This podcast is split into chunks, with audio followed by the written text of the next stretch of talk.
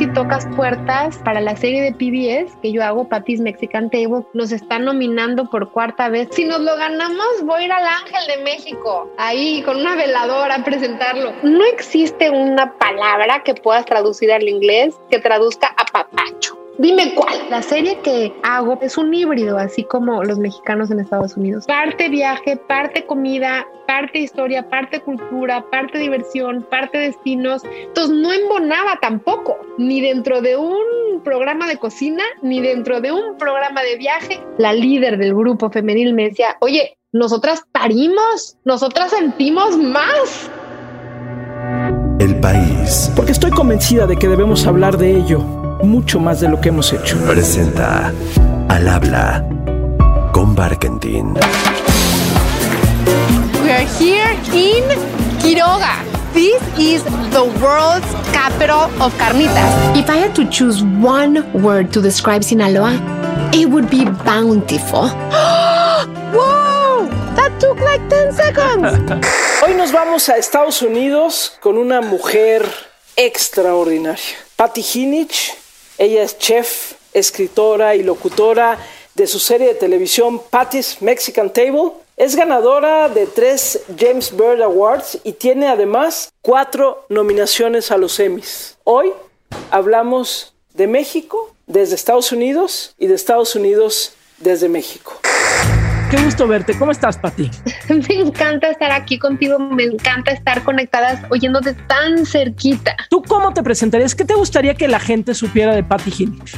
Me presento como chef, escritora y locutora de mis programas de televisión, pero de corazón creo que soy una antropóloga cultural. Estoy ahorita en Washington, D.C. Y mm, llevo aquí ya, ¿qué van a ser? Más de 20 años. Yo soy de la Ciudad de México, muy chilanga. Yo estudié para ser politóloga, quería ser académica. Me casé, cuando me casé nos venimos a estudiar a Estados Unidos, a Dallas, Texas. Yo seguía terca que quería ser académica después de estar unos años ahí, hice mi tesis sobre federalismo y la remoción de gobernadores en México y luego me metí a hacer una maestría de estudios latinoamericanos y me metí a trabajar como analista política a un centro de investigación aquí en Washington. En todo ese tiempo yo empecé a cocinar muchísimo, a hacer muchísima investigación sobre la cocina mexicana porque la extrañaba tantísimo y porque me encontraba con muchos retos, mitos que están aquí en Estados Unidos de la gente que percibe a los mexicanos de una manera y que los mete en un cajón. Y yo tenía ganas de gritar y expresar, no, no, no, no, los mexicanos somos todo esto. Y me empecé a dar cuenta que nosotros mismos los mexicanos tenemos una idea de nosotros muy equivocada, porque yo estando aquí empecé a conocer a mexicanos de otros lugares de México que me empezaron a romper a mí mis conceptos de los mexicanos, ¿sabes? O sea, uno piensa que la sopa de tortilla se hace de cierta manera, ¿no? Y cuando te encuentras con 20 diferentes tipos de sopa de tortilla, ya sé que estoy poniendo un ejemplo demasiado básico de cocina, ¿no? Pero dentro del español de México hay muchos acentos, hay muchos ingredientes, hay muchas versiones y visiones de cómo hablamos, cómo vivimos, qué tradiciones tenemos. Entonces, estando fuera, me empecé a dar cuenta de este como caleidoscopio que somos los mexicanos y estando en Estados Unidos, los mexicanos, que somos creo ya 35 millones o tengo el número equivocado tal vez más, estamos muy atomizados encontrarme con mexicanos de todos los lugares de México que han llegado a Estados Unidos en diferentes épocas, bajo diferentes políticas, me abrió muchísimo los ojos, ¿no? No solo me hizo tener una nostalgia y una añoranza por querer regresar a México muy seguido y aprender más y conocer más, sino también aprender más de la evolución de nosotros los mexicanos por donde sea que estemos en el mundo. Dicen que las mejores carnitas michoacanas las comes en Chicago. Bueno, yo me reía y la verdad es que cuando fuimos a ese lugar en Chicago a comer esas carnitas, pues sí, no sé si sean las mejores del mundo, pero sin lugar a dudas son buenísimas, pero te habla de quiénes se fueron a Chicago, la comida te habla del trayecto y creo que eso es importante, papi. Nos llevamos a lo que somos a donde vamos igual hay la mejor barbacoa, dicen, en Filadelfia. Yo buscaba el material en muchas carnicerías, los productos en el restaurante, en este, con los chinos. Entonces, aprender de esta señora, de dónde vino, cómo hace la barbacoa, que hay muchos tipos de barbacoa en México, ¿no? Pero cómo ella está adaptando su barbacoa o donde tú fuiste a comer las carnitas en Chicago, nos habla mucho de quiénes somos los mexicanos cuando migramos dentro de México y fuera de México, pero también nos habla de algo bien importante dentro de la gastronomía y cultura mexicana, porque pues Estados Unidos es parte de nuestra historia, ya es parte de quienes somos. La comida regional mexicana ya no puedes decir que solo existe al sur de la frontera. La comida regional mexicana ya está desparramada por todo Estados Unidos y de una manera bellísima. So Brad, did you have any idea that they had free tacos on Tuesdays? No, I didn't. But uh, Antonio, I can tell you this: with us being, with me being Boise State's weatherman, it is a 100% chance of delicious free tacos. Ahorita acabo de regresar de un viaje que hicimos a la frontera para un nuevo proyecto que traigo con PBS de Prime, en donde nos echamos toda la frontera de Texas, desde El Paso, Ciudad Juárez, hasta Boca Chica en Brownsville. Me llamó muchísimo la atención en toda la frontera, que es como un tercer país que tiene unas posibilidades que no existen ni en México ni en Estados Unidos, pero que en esa dimensión de la frontera se abren estas posibilidades para que cosas que en otro lugar no existan puedan existir. Un ejemplo que no es de comida, es de mariachis. El mariachi en México, ¿qué es? Es masculino en su mayoría quieren que el hombre sea el que venga y cante, que el hombre sea el que venga y cuando le vas a proponer a la novia, ¿no? A pedir la mano, a leer, tiene que ser de noche, porque si los tragos, etcétera.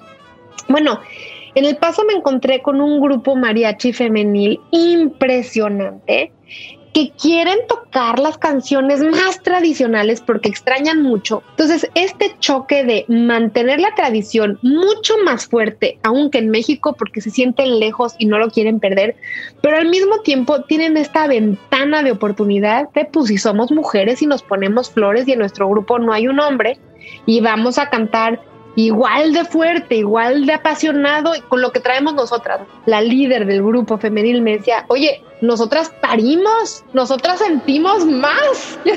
Entonces, por ejemplo, conocí a un chef por ahí en el Valle del Río Grande, no mexicano de nacimiento, pero sí como que de estas familias que la frontera las cruzó, que eran México y de pronto se hizo Texas, entonces ya ni se acuerda cuál abuelo era mexicano ni habla español, pero tiene el apellido mexicano y hace comida Tex-Mex buenísima, ¿no? Y, y, pues nosotros con esta preconcepción de comida Tex-Mex no es lo mismo y no es rico, ¿no? ¿no?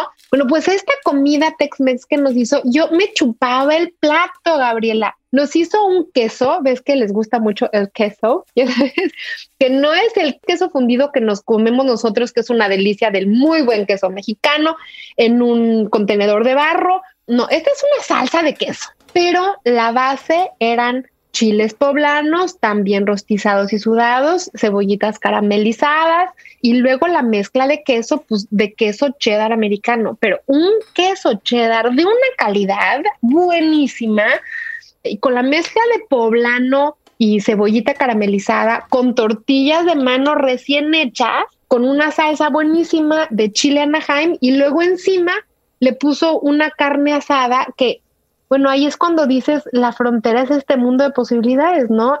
La rachera era de carne wagyu, de unas mujeres que tienen su rancho de descendencia japonesa que estaban en Estados Unidos desde la época de la Guerra Mundial, donde después de Pearl Harbor a los japoneses los metieron los americanos en campos de concentración, eran campesinos de California, se mudaron a Texas y ahora, generaciones después, están trayendo la Wagyu de res de Japón con un orgullo y este señor Tex-Mex usa Wagyu en su arrachera. Son estas nuevas posibilidades, no, no son las carnitas, no son la barbacoa, pero yo te doy este plato y me lo arrebatas. Y qué increíble que haya este desarrollo de esta comida que yo la llamo comida regional mexicana. I'm going to make a classic Mexican combination that no many people outside of Mexico know of, which combines guajillo chiles and tomatillos. Por ejemplo, de lo que tú cocinas, ¿qué de pronto pegó mucho y la gente te empezó a pedir mucho una receta y tú decías, ay, qué curioso que me estén pidiendo esta receta en particular o que haya sido tan exitosa alguna receta en particular? Yo creo que de mi receta más popular es mi versión de las carnitas. Guys, I have the carnitas. Who wants tacos? Are you ready? Yep. Yeah, yeah. Okay. Y son las carnitas como nos las comemos en el Estado de México. Carnitas, cerdo cocinado en manteca y terminado con agua licuada con cebolla, ajo, algunas especias y jugo de naranja y leche condensada. Y bueno, esa receta es un exitazo, pero al mismo tiempo, Gabriela, están esa receta que es tan tradicional, carnitas, es algo que ya se reconoce en Estados Unidos, así como saben hola y como saben taco, saben carnitas, pero al mismo tiempo yo te diría que igual de popular es una receta que tengo para mac and cheese mexicano. I'm straining it so that I will have a super smooth and creamy sauce for the mac and cheese. I know my boys like the mac and cheese super creamy and smooth. Pues no me lo vas a creer. Mac and cheese mexicano es la pasta que nos comemos en la Ciudad de México con salsa de chile poblano. Yo nada más le llamé mac and cheese mexicano para que los americanos conectaran con que también es pasta con salsita de crema con queso, pero a la salsita de crema con queso le puse pues el chile poblano, la cebollita, el cilantro. es como lo que nosotros en México le llamamos espagueti verde, que seguro comías tú de chiquita. Yo en mi casa comía espagueti verde en Pyrex, que encima le poníamos mucho queso Oaxaca y al horno. Pero para que me entendieran aquí los americanos les puse mac and cheese mexicano y les fascina. Y tú dirías, oye, es que eso no es una receta mexicana, no es tradicional, es mac and cheese. Pero no, yo crecí comiendo esta pasta, para mí es muy mexicana. Entonces, tantas cosas son, no diría yo problemas, sino tantas cosas son cuestión de traducción e interpretación. This is one of those things that you can eat right out of the oven like now, then you can also reheat it. How good is that? What I try has to have bacon. A veces creemos que todos los mexicanos que están allá son como lo mismo. ¿Qué sientes que los que estamos y los que nos quedamos en México de pronto no entendemos de los mexicanos que están en Estados Unidos? Tantas cosas. Mira, yo siento que son varias variables. Uno es los mexicanos que estamos en Estados Unidos hemos venido en diferentes épocas y por diferentes circunstancias. Tenía un sueño pues y ver que, cómo está el trabajo, Estados Unidos, el lugar y todo, conocer más bien. Pero después de pronto pues sí se, se hizo realidad. Hay como platicábamos los mexicanos que no se vinieron, que la frontera los cruzó y aquí estaban. Y pues ya son más americanos que mis americanos vecinos. We are America. And we are here to stay. Están los mexicanos que se vinieron con los diferentes programas de acuerdo a cómo han ido cambiando las políticas migratorias de Estados Unidos. Que si el programa de los braceros, que si el programa para migrantes de cierto tipo en cierto tipo de industria. Y luego, por supuesto, están todos los mexicanos que se cruzan sin papeles. Están los mexicanos que se vienen a estudiar, están los mexicanos que se vienen a trabajar, están los mexicanos que solo se venían por un ratito, como yo, y que ya nunca regresaron. Somos gente de bien y estamos esperando hacer las cosas en paz. Esa es una variable, ¿no? Como que, bueno, ahí van dos, porque una es el periodo histórico de cuándo y, y eso te marca de muy diferente manera cómo llegaste aquí, bajo qué condiciones. Otro es, pues, ¿a qué viniste?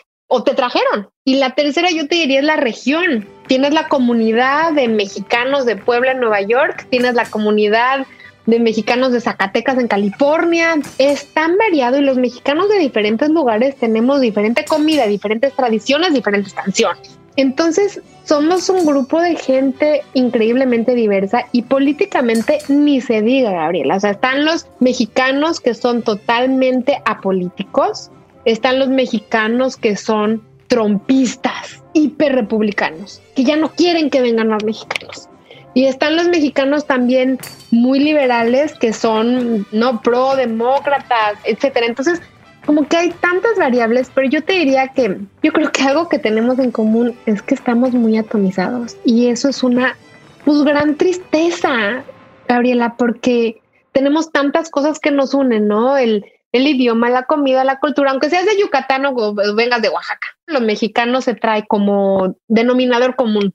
Tenemos en común el amor a la familia, ¿no? La hospitalidad, un poco yo siento la desconfianza a la autoridad, la desconfianza a instituciones oficiales. Como que eso se lo trae la gente. la frontera y poder verle la cara a algún representante de Trump que venga a hablar con nosotros por allá al puente. Eso es lo que queremos. La otra pregunta tiene que ver con qué crees que de pronto desde México no entendemos de Estados Unidos y de los estadounidenses. Definitivamente tenemos una visión unidimensional de lo que son los americanos y creemos que les falta cultura, les falta historia, son todos iguales y su comida es aburrida y solo tienen tres cosas cosas. Wait, can you tell me four countries of America, please? California, Florida. No, no, no. No, no, no. Countries. Oh, wait.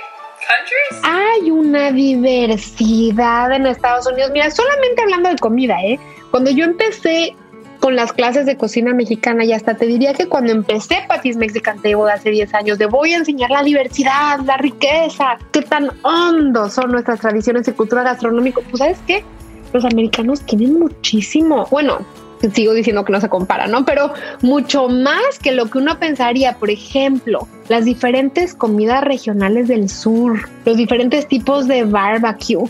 Y también hay una cosa de la muy interesante, que así como en México se nos ha pintado la historia de nuestra historia, de cierta manera, en las escuelas, ¿no? Que la raza cósmica y que solo venimos de la mezcla de españoles y aztecas y no nos acordamos de los chinos, los libaneses, los judíos, los africanos, ¿no? En Estados Unidos, claro que ha habido eso muchísimo, pues este es un país igual o más racista, donde había esclavitud hace no tantos años y segregación hace no tantos años. Entonces, el hecho de que no se haya reconocido hasta hace poco esas ramas de la historia americana, de la historia afroamericana, asiático-americana, no sé cómo se diga, italiana americana, irlandesa americana, pues como que todo está abajo del colchón y piensas que los americanos son una cosa, pero los diferentes grupos de americanos de todas estas tradiciones y diferentes flujos de inmigración son muy diferentes. Y bueno, ni qué hablar de religión. Dicen, no, pues los americanos protestantes. Pues sí, pero ¿cuántos tipos? ¿Cuántos tipos de iglesias? Etcétera. Así que yo creo que así como vemos que los americanos nos unidimensionalizan a los mexicanos, lo mismo hacemos nosotros con los americanos. Hey, what's up, homie? Got your racist gift basket. That was a Mexican blanket with a tiger on it, a bunch of bottles of Fanta, bottles of sangria, Vicente Fernandez CDs, Mexican candy, pan dulces, sweetbread, mazapanes. Everything made it to my house. Una receta que hayas cocinado, algo que hayas hecho en alguno de tus programas o que hayas cocinado y que de repente si todo el mundo te dijo, estás loca, ¿qué es eso? Que hayas sorprendido realmente una hora que tú quieras que digas, esto sorprendió. Uy, ya. Oye, esta sí que es un reto. Te diría que en cuanto a cosas interesantes que la gente haya dicho, uy, ¿cómo no se me ocurrió yo quiero? Fue una pizza de tan pequeña con cebollitas. ¡Qué maravilla! Que digo, también no es una cosa tan rara. Yo me acuerdo que en Oaxaca me comí una pizza de cecina, pero fue una pizza bien hecha, con masa hecha en casa, con la salsa de jitomate, pero la salsa de jitomate la hice como la salsa roja que le echamos a los chiles poblanos, ya sabes, bien sazonadita con jalapeño, picosita y luego pues mucho queso mexicano, este Oaxaca, asadero, ya sabes. Y luego hice la tan pequeña, pues como la hacemos, sazonadita con limón, ajito, salsa Maggi, salsa inglesa, ya sabes, y las cebollitas al grill encima. Y bueno, eso fue un hitazo que dijeron, no, ¿cómo no se nos había ocurrido esto? En cuanto a cosas locas, que no son locas, porque yo amo el menudo, pero esta es la primera temporada, nos fuimos a Jalisco y no sabes qué emoción me da. Esta temporada de Patty's Mexican Table va a salir en septiembre y hemos hecho desde Oaxaca, Puebla, Baja California, Sinaloa, Sonora. Ahora nos fuimos al corazón de donde vienen muchos de los íconos mexicanos, ¿no? El tequila, los charros, la birria, el menudo. Y entonces para esta temporada que acabamos de filmar ayer en la cocina las recetas, dije, ¿sabes qué? Ya es hora de hacer menudo. Me tomó 120 episodios llegar aquí, Gabriela, porque puse tripa, es pata, es... Entonces ha sido como poquito a poquito cuánto les puedo empujar por la puerta a los americanos. And they call this dish levanta muertos or wake up the dead because after you have a couple of spoonfuls you're ready to party again. Sé que en Estados Unidos han tenido ya, obviamente a estas alturas de la pandemia es muy diferente, se vacunaron desde mucho antes, pero ¿qué es lo que más extrañabas y lo primero que hiciste cuando ya pudiste como salir otra vez al mundo? Abrazar, abrazar, abrazar. Y eso es algo también que siento que es tan muy mexicano, ¿no? Abrazamos, abrazamos todo el tiempo. Ese abrazo porque sí, porque se te dio la gana, ese abrazo de hola, ese abrazo de porque estuvo muy rica la sopita que me diste. este sí. Pati, ¿cocinas con música? ¿Pones música cuando cocinas? Sí, sí. ¿Qué te gusta? ¿Cómo que te gusta poner de vez en vez? Me gusta muchísimo Natalia Lafourcade. Me gusta muchísimo Jesse and Joy. Me gusta Carla Morrison. Estoy muy, muy atorada en los ochentas y los noventas. Entonces, tipo, a veces me voy a Soda Stereo. Muy bien, tú muy bien, tú muy bien. Tú haces muy bien con eso.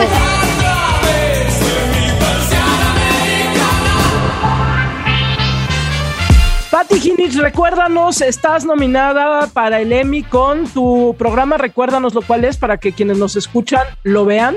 Mil gracias, lo pueden ver en Amazon Prime, en todo el mundo, lo pueden ver en pbs.org, se llama Patty's Mexican Table, esta es la cuarta nominación al Emmy por Mejor Programa Culinario, todavía no nos lo llevamos, espero que esta vez salga, ya te contaré, Gabriela. ojalá sí, ojalá sí, y estaremos atentos también a tus nuevos proyectos. Patti, te mando un fuerte abrazo, qué rico verte a la distancia, y ya se me antojó ese Mexican Mac and cheese que lo voy a preparar y me lo voy a comer a tu salud. Pati, te mando un fuerte abrazo. Te mando un abrazote, Gabriela, en persona la próxima.